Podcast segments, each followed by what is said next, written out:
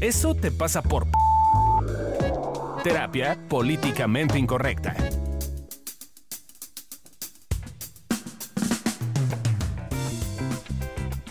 Hola, hola, ¿cómo están? Bienvenidos a un episodio más de Eso te pasa por el podcast de Evolución Terapéutica. Yo soy Alessia Divari y hoy vamos a estar hablando acerca de Eso te pasa por impostor o impostora o impostore. No importa. El chiste es que te sientes un impostor. Vamos a hablar de eso. ¿Cómo están, muchachos? Hoy ya vemos muchos en la cabina. Sí, aquí ¿Cómo andan? estoy. Fabi Valdés. Sí, aquí estoy. presente. Bien presente. Se ve bien presente muchacho. Amílcar Valdés aquí. y Adriana, como siempre. Oigan, Adri, Yes, en inglés. pues yes en inglés. Taca, taca. Platícanos. Sí, no, se te da lo bilingüe bien cañón. Él. Tendremos que contar sí, esa ya, historia en tenemos que contar esa historia. Yo creo que ya, será el momento. Nos vamos a desviar un poco del tema, pero pues ni pedo. Pero es que es, es muy chistoso. Al menos a nosotros nos lo parece. Pues resulta que nos fuimos Tendrían que haber estado ahí. a Telchac, que es un puerto en Yucatán, de vacaciones, de... No, no, digo, de traba- trabajo, de convivencia. De convivencia. Y íbamos a hacer dinámicas de integración. sí. Este... y de repente hubo un día que hubo muchísimas abejas. eh, y cerramos las puertas y toda la cosa, pero pues yo estaba descalza, ¿verdad? Y no me di cuenta y en el piso había una pequeña abejita que pisé. Pobrecita. Y en cuanto la pisé, o sea, sentí un dolor punzante, desgarrador, Hasta el corazón. hasta el corazón. Y llorando decía, help. No, Help. lo de llorando no se escuchaba. Solo escuchamos un grito como de ¡Ah! Y luego ¡Help! ¡Help! Pero dos de nuestras muchachitas, Gaby y Candy, no hablan nada de inglés. Y yo estaba demasiado comprometida con reírme para contestar algo. Y entonces, ¿quién fue la primera que te dijo Candy? Candy. ¡Qué help! ¡Qué help! Y ahí dije, ah, no mames, no me están entendiendo. Porque sí, o sea, dije help, help como dos o tres veces y veía que no reaccionaban. Y yo dije, pues puta madre, pues me muevo a la silla y me siento y veo qué pedo. Eh, y mientras esas viejas ahí riéndose y una que otra con cara de susto porque no entendía qué estaba pasando. Y cuando escuché que Candy dijo, ¿qué help? Dijo, ah, no mames. ¿Dónde está el gel? No ¿Cuál gel mames. quieres? ¡Ayuda! ¡Ah! Y entonces ya se acercaron, ya vieron a la pinche abeja que estaba haciendo un breakdance en mi pie. Y estuvo cinco minutos haciéndolo porque nadie hacía nada. Porque entre que yo estaba asustada y apendejada y las demás entre que se reían y que también se asustaron y no sabían qué hacer, pues sí, la abeja estuvo ahí dando vueltas. Yo no fui de mucha ayuda, yo me reí cuatro minutos y medio. Eh, y hasta que llegó. Y Gaby, que fue la más proactiva, intentó varias veces quitármela, pero siempre alguien le decía: No, no, no, no, no. No, no, no, no, no. Que se quede entonces- bailando su pie hasta No, que no, no, muera. no. La abeja me inyectó todo su veneno Toda su ponzoña. y ahora mi pie está hinchado y me pica. Bueno, esa es la historia del De help. Entonces ahora cada vez que nos acordamos decimos gel, gel. Y es muy chistoso. Si hubieran estado ahí, se hubieran reído Sí, muchísimo. probablemente he escuchado así, ¿no? Ok, pero bueno, ya que nos desviamos, tuvo muy bonita nuestra anécdota. Y entonces ahora regresamos a ¿Qué cuál es la bonita impostor? definición de impostor. Dícese de Como la maldita abeja impostora. que atribuye falsamente a alguien o algo. O alguien que finge o engaña con apariencia de verdad. Ah, mira. O un suplatador, persona que se hace pasar por quien no es. Tómela. ¡Pum! ¡Pum! Y luego, Y luego, pues, La fancy. filosofía, ¿no? ah, Entonces, mira, me iba a poner a hacer un tratado con respecto a Platón, porque Platón es el que más habla de la imagen como tal y, Ujú. y- y su función y de que oculta la verdad, etcétera. Pero hay estudiosos de Platón que lo toman muy literal y dicen, ya me movieron el micrófono. Y dicen que, este, claro, lo que Platón claramente quería decir era que la imagen es mala porque te hace no poder ver la verdad. ujú. Pero hay otros que dicen que no, al contrario, Platón lo que quería decir en su muy elevada forma era que la imagen está chida y viene junto con ¿con quién la somos? verdad, porque no hay imagen sin verdad. Entonces, quién sabe. Pero bueno, para simplificarlo, para simplificarlo está lo siguiente. Eh, el sofista era, para Platón, un impostor. Traía pique con los sofistas. Según el filósofo, los sofistas tenían la capacidad para el engaño por medio de la palabra. Pero también tenían bien, eh, tampoco tenía bien conceptuados a los que trabajaban con las imágenes. Los consideraba como dobles impostores que distorsionaban por medio de su trabajo el mundo de las ideas. La imagen, por lo tanto, no es la verdad. Y de ahí viene el síndrome del impostor. Ándale. No sé si han oído el síndrome del impostor que está muy de moda, pero es el motivo de este podcast que es... Básicamente cuando lo escuché en la radio dije, qué mamada, todos lo sentimos. Y sí, fue muy cagado porque en la cabina de radio había como ocho personas en el programa que estaba escuchando. Entonces, ah, no, yo lo siento. No, pues yo también, sí. no, pues yo también. Y luego. Pues nada, el Pues a mí síndrome, del- él también lo siente. ¿Y luego qué? el síndrome del impostor es básicamente sentir estas cosas. ¿No? Como sentir que si los demás te vieran, no te querrían, sentir que tienes demasiado, eh, tus, tus logros son más altos que tú, como todo ese tipo de cosas, eso es el síndrome O como impostor. sentir que estás engañando, ¿no? O sea, que Sí. si vieran al Que si la verdadero gente tú, viera el verdadero tú. entonces algo malo pasaría, ¿no? O no sí, tendrías el verían trabajo. que no eres ese, verían que los has engañado toda que su no eres vida. aquel. Que eres súper hábil poniendo una imagen de ti que Y no sí, eres tú. Claramente nosotros no sentimos esto. Nunca lo hemos Nunca. sentido. O sea, es básicamente vergüenza. Yes. Sí.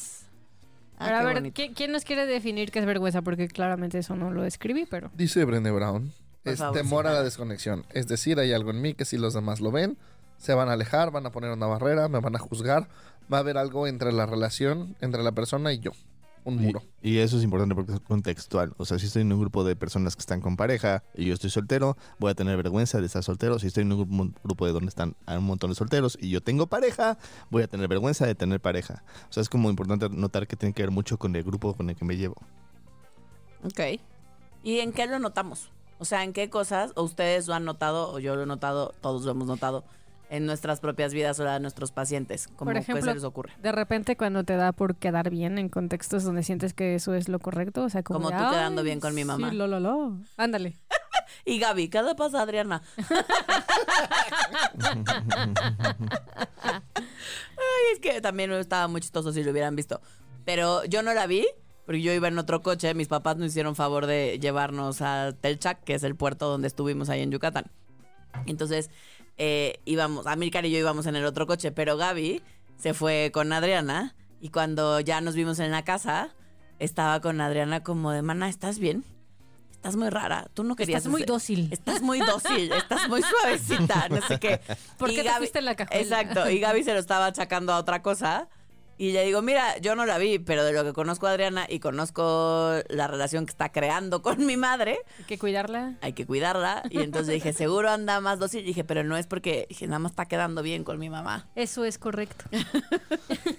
y funcionó. Ahora, para quien no entiende el término de quedar bien, es que yo me ponga en este lugar en el cual mi imagen sea buena frente a la otra persona a pesar de que yo no quiera. O a pesar de que no me gusto, a pesar O de que que sienta me- que no soy yo esa Ajá. persona. Y eso O sea- puede ser en cualquier contexto, ¿no? Si estás en un contexto como muy intelectual, así decir, oh, sí, el mame de la filosofía como Adri, está haciendo queda bien. Si estás en un contexto, en este podcast, por ejemplo, quedar bien sería decir, a ver, hijos de su puta madre, así, ¿no? Porque somos políticamente incorrectos. El quedar bien también tiene que ver con el contexto.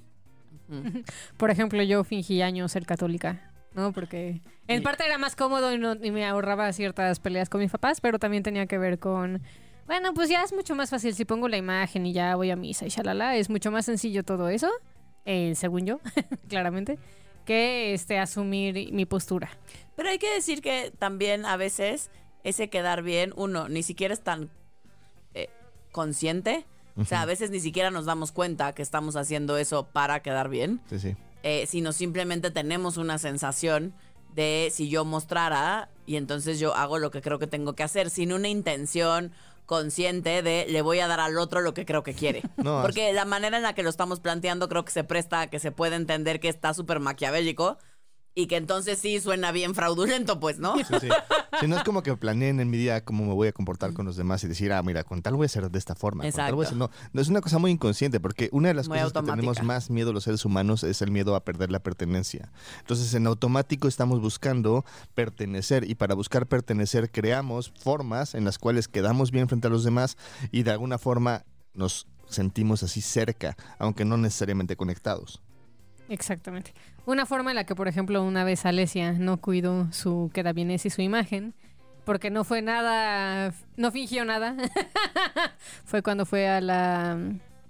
Ay, se me fue el nombre de la cosa esa. El edificio de los diplomáticos.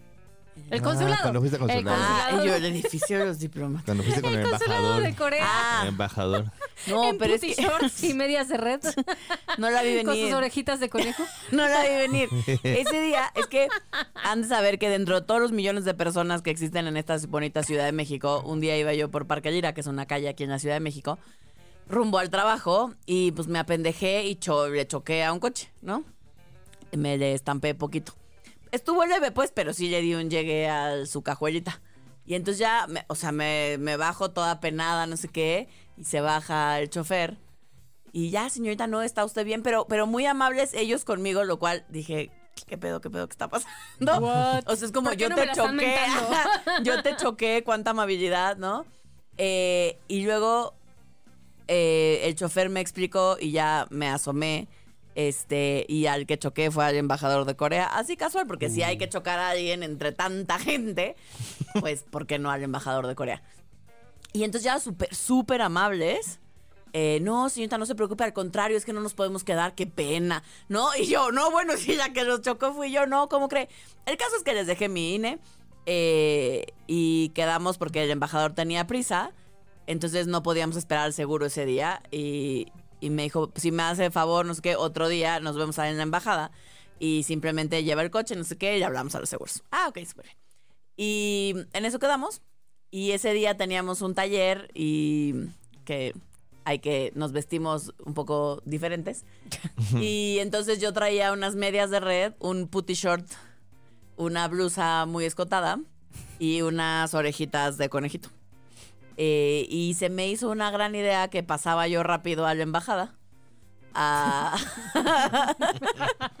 Así como de, pues pase, dejo el coche. Esa- pues es que no iba yo a dejar el coche, íbamos a hablar porque en realidad a mi camioneta no le pasó nada.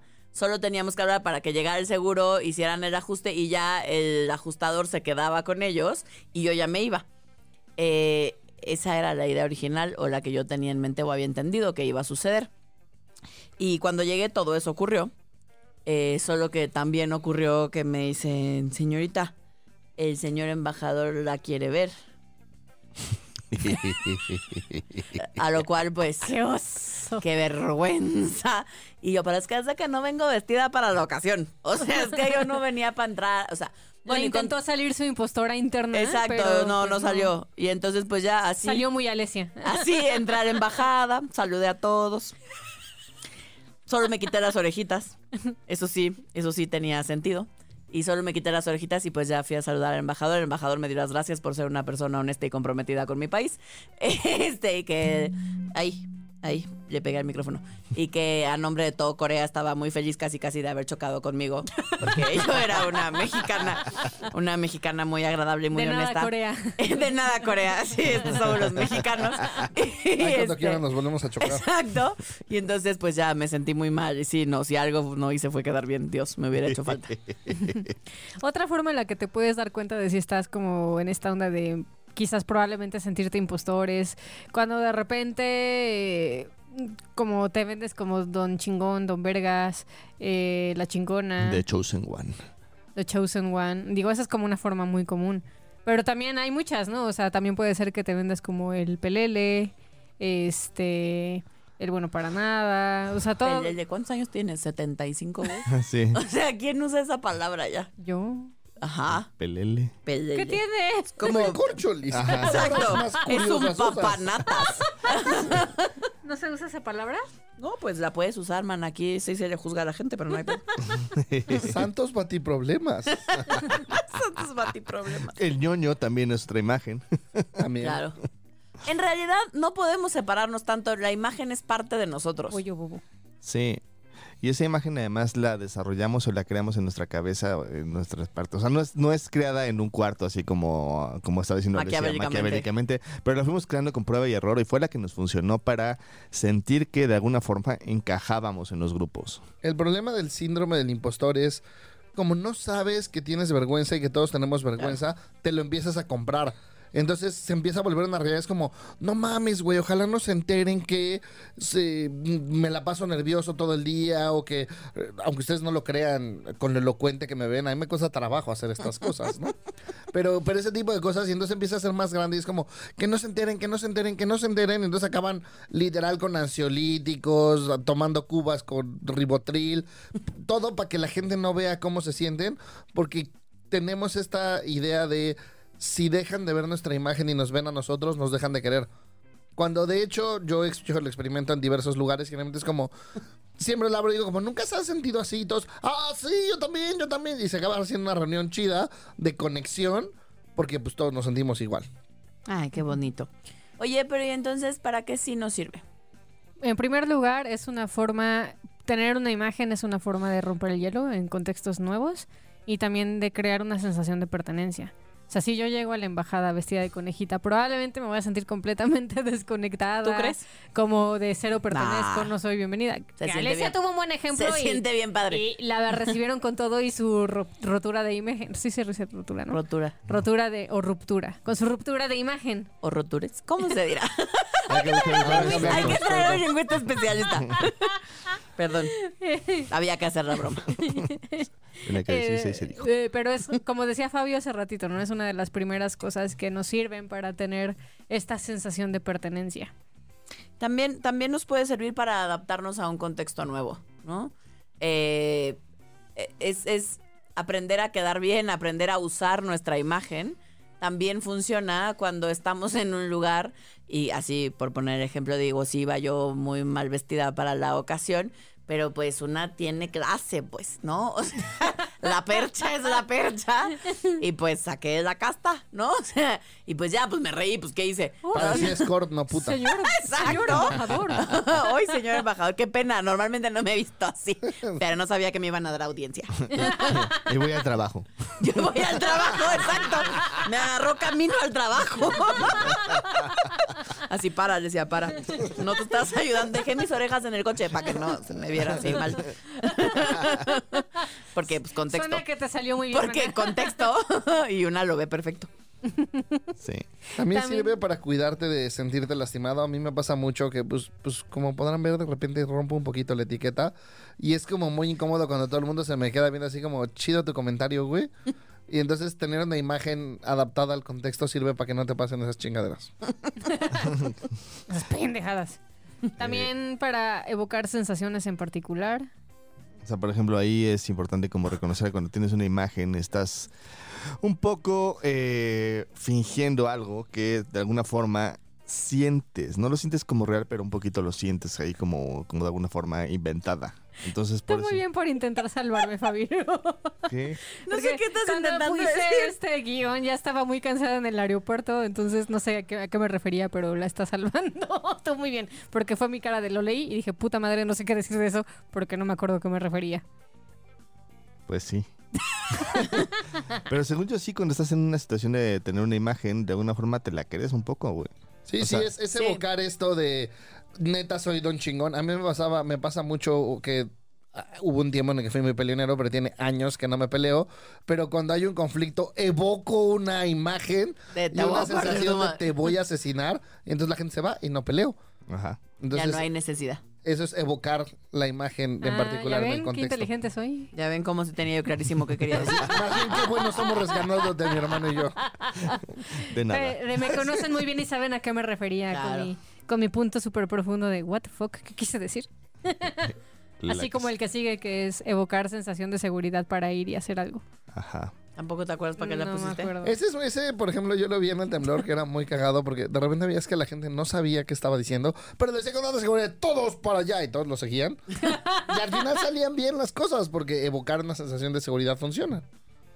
Sí, tiene que ver, o sea, la imagen también sirve para, a veces montándome en esa imagen, entonces puedo crear eso que, eh, como decíamos en algún episodio eh, anterior, lo hemos dicho en, otra, en otras ocasiones, como esto que de pronto dicen los gringos de fake it, fake it until you make it.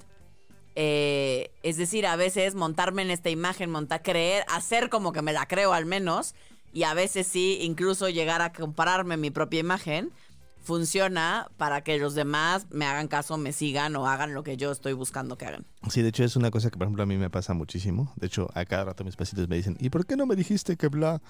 Yo así de, güey, porque no soy Dios. O sea, nada más te estoy Ya sé que veas parezco. Ya cosas. sé que parezco. Ajá, ya sé que doy esa sensación como de lo sé todo y vamos para allá y todo va a salir bien. Pero pues pues la riego, ¿no? Soy Hay humano cosas y que veo se cosas me que no. Una veo y ¿no? hasta la riego y soy imperfecta. Hay Hasta cosas, algunas poquitas que se me van. A veces. Ay, Fabio. Por eso no doy consulta temprano, porque se me van cosas. Es que ustedes no lo saben, pero Fabio es el principal consejero de Dios.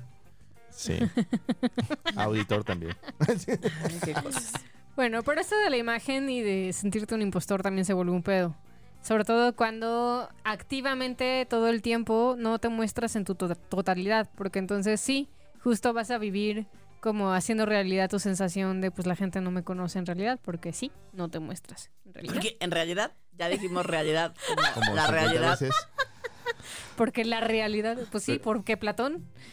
Pero ahí un poco lo que pasa es que de repente llegas y creas una imagen y la muestras y estás tan metido en esa imagen que esas cosas que se contraponen con esa imagen, vamos a imaginar que yo tuviera una imagen de muy seguro de mí mismo, ¿no? Y entonces llego y me muestro muy seguro de mí mismo y aunque tenga una sensación de, híjole, a lo mejor no tengo pinche puta idea de cómo hacer esto, pues tengo que mantener esta imagen. Y la, la idea es que, o la sensación que da es que si los demás se enteran de que se, se den cuenta de que yo me siento de esa forma internamente, se van a desconectar.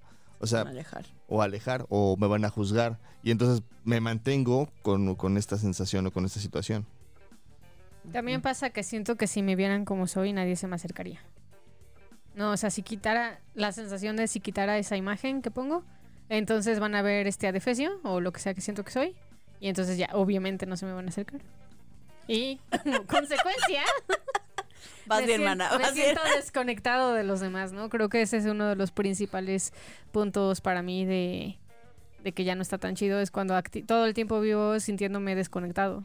Claro, me parece, me parece que el tema con este síndrome del impostor, que en realidad para nosotros se convierte en un mal manejo de la vergüenza, eh, simplemente tiene que ver con eso, con que me compro la propia imagen que creo que soy y además me la compro en el sentido culero de no soy ese que muestro o no soy esa que muestro y si la gente viera que no soy esa y entonces le doy harto de comer a esa sensación de claro, pero porque no saben qué, claro, pero porque no me conocen bien en realidad, claro, pero porque no saben que cuando yo era chiquita, en realidad una vez le mostré los calzones a no sé quién, claro, pero porque, ¿no?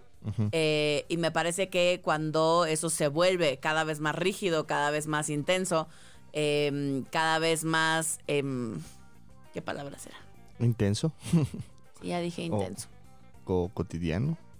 Pues sí, cuando lo vuelvo parte de mí y entonces realmente creo, me creo eso, ya no es solo una sensación, sino se convierte en mi realidad, ahí es cuando diríamos que pues sí, ya tenemos un poemita. Que además es una paradoja, porque lo que estoy buscando un poco con este con este imagen, o no, Es con esta imagen impostora, justo es pertenecer y justo es conectarme y justo es que la gente me vea. Y justo es como, como ponerme en este lugar de, ah, mira, aquí está este fulanito. Y lo que provoca un poco es como, aquí está esta imagen que es monótona todo el tiempo y falta la carnita de la persona. Y justo cuando mostramos esa otra parte es cuando logramos conectarnos. No necesariamente es monótona. A veces las imágenes también son mm, como dinámicas, divertidas, bla, bla, bla. Pero pues tú por dentro de repente no quieres ser el En estoy tú eres andando. monótono por dentro. Y no quiere ser el alma de la fiesta. en realidad no querrías. quieres ser Music Man. No. Ay, cosita. Sí, así. Bueno, entonces, ¿qué hacemos?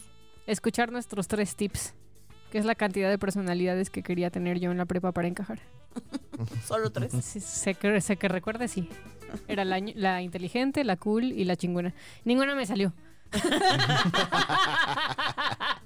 Fui la, la dramática, la berrinchuda y no sé, alguna otra seguramente. Por eso me mudé de estado. Fue más fácil. Para empezar de cero. Vida Aquí nueva. también es la dramática, pero la queremos. Yay. Tip número uno. Observa si debajo de tu imagen sientes vergüenza. Seguro sí. Más Pero bien yo diría, obsérvalo, mijo. ¿qué tipo de vergüenza? Observa qué hay allá, ¿no? O sea, no es como, o sea, pues sí, ponle tantito de tu parte para ver, ah, ¿por qué pongo esta imagen? ¿Qué siento que, que hay abajo de esto? Si la respuesta automática que tienes a esto es no, no siento vergüenza, dúdalo nada más. Ponte en ese lugar de, ¿será? Igual y sí siento vergüenza. Tip número 2. Da pasos pequeños y todos los días muéstrate a alguien algo. ¿Qué? ¿Qué digo? Da pasos pequeños y todos los días muéstrale a alguien algo que no sabe de ti. Como Adriana mostrando sus pezones. Algo que no sabemos de ella. No, eso ya lo sabían. Tenemos un club de pezones, pero esa es historia de otro momento. No puedes entrar si eres hombre. Solo es menos este. Es menos divertido. No, porque no nos enseñan los suyos, entonces no somos parte del club. Ah, bueno, sí, no. Sí, no. Lo siento. El club de pezones es de pura niña. Tip 2.1. Date permiso de sentir que hay partes de ti que no te gust que no están chidas, pero distingue que eso no significa que la gente te tiene que rechazar.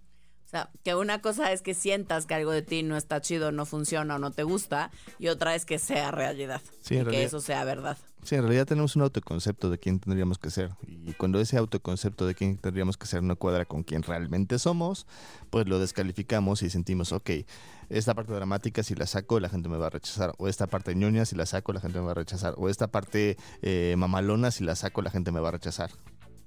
Y no, quizás no. No, no necesariamente. No todos. Tip 2.2.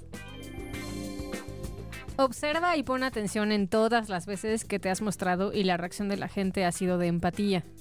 Porque normalmente estamos muy acostumbrados y lo que hacemos es claramente corroborar nuestra creencia y entonces tengo la atención bien puesta en las veces que he intentado o que sí me he mostrado eh, y la gente me ha rechazado. Cuando seguro tenemos otros 10.000 ejemplos de cómo ha sucedido todo lo contrario. Sí, además ahí no ayuda nada las series. Muchas veces las series cuando llega alguien y confiesa un secreto o habla de algo, es que reacciona pésimo la gente así, no, tú me mentiste, ah, me largo. ah". Eh, No son reacciones naturales, son reacciones que el escritor pone ahí porque es lo que cree en su cabeza que va a suceder. Pero tú vete a la realidad y observa, cuando tú le has dicho algo a alguien que te pesa, que te duele, que te incomoda, que no quieres que se entere, ¿cómo han reaccionado la mayoría de las veces? Tip 2.3. Ya lo dijeron, pero recuerda que una parte de ti se va a fijar en todas las veces en las que sí, se cumplió tu fantasía catastrófica y la gente te rechazó. Eh, una parte de ti se va a fijar en eso, pero no quiere decir que sea la realidad. Tip número 3. Ve el video de, de Brené Brown que está en TED.com que se llama El poder de la vulnerabilidad. Muy recomendable. Para que podamos entender todo esto que estamos hablando de vulnerabilidad. Tiene muchos videos, este, yo les recomiendo que buscan justo ese es el poder de la vulnerabilidad, creo que es el primero, según yo es el primero. A ver si Eh, y si quieren echarse los demás, vean los demás. También tiene una eh, especie de documental raro, extraño en Netflix. en Netflix. Eh, pero es altamente recomendable. Oigan, pues ya llegamos al final de este episodio. Eso te pasa por impostor o impostora. Esperamos que les haya gustado, que lo hayan disfrutado, que se hayan reído un poco con las anécdotas también que estaban un poco fuera del contexto, pero que pues para el caso nos da lo mismo, porque teníamos ganas de contarlas. Si apenas te estás incorporando, te dio flojera y te saltaste hasta acá, te platico un poquito de qué hablamos. Eh, del síndrome del impostor o la impostora, que son todas las personas, o sea, todos nosotros, que de pronto nos sentimos medio fraudulentos, que nos da esta sensación como de si la gente realmente me conociera o supiera cómo soy o cómo me siento o qué cosas he hecho o no he hecho, eh, se alejarían de mí, ya no me querrían ver, se darían cuenta que no soy ese o esa que digo ser. eh, y entonces, pues nuestra vida se vuelve un caos. Pero claramente tiene sus para qué y eso tiene que ver con sentirnos conectados, con buscar la pertenencia, eh, con aprender a usar nuestro quedar bien, nuestra forma de encajar a favor.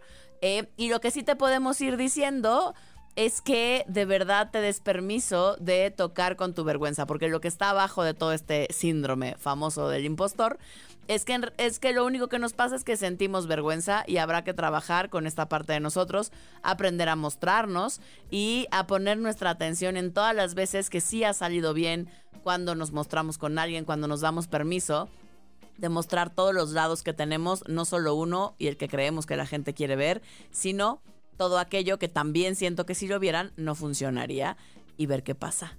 A eso te invitamos, hazlo y cuéntanos cómo te va. Nosotros acá te esperamos para un siguiente episodio. Somos Evolución Terapéutica, terapia políticamente incorrecta. Y te recuerdo que nos encuentras en todas las redes sociales como Evolución Terapéutica. Si estás en la Ciudad de México, también puedes venir a terapia con nosotros y nos encuentras en el teléfono 6840 9301 o nos puedes mandar un WhatsApp al 55 48 79 0009. Nos vemos en el siguiente episodio.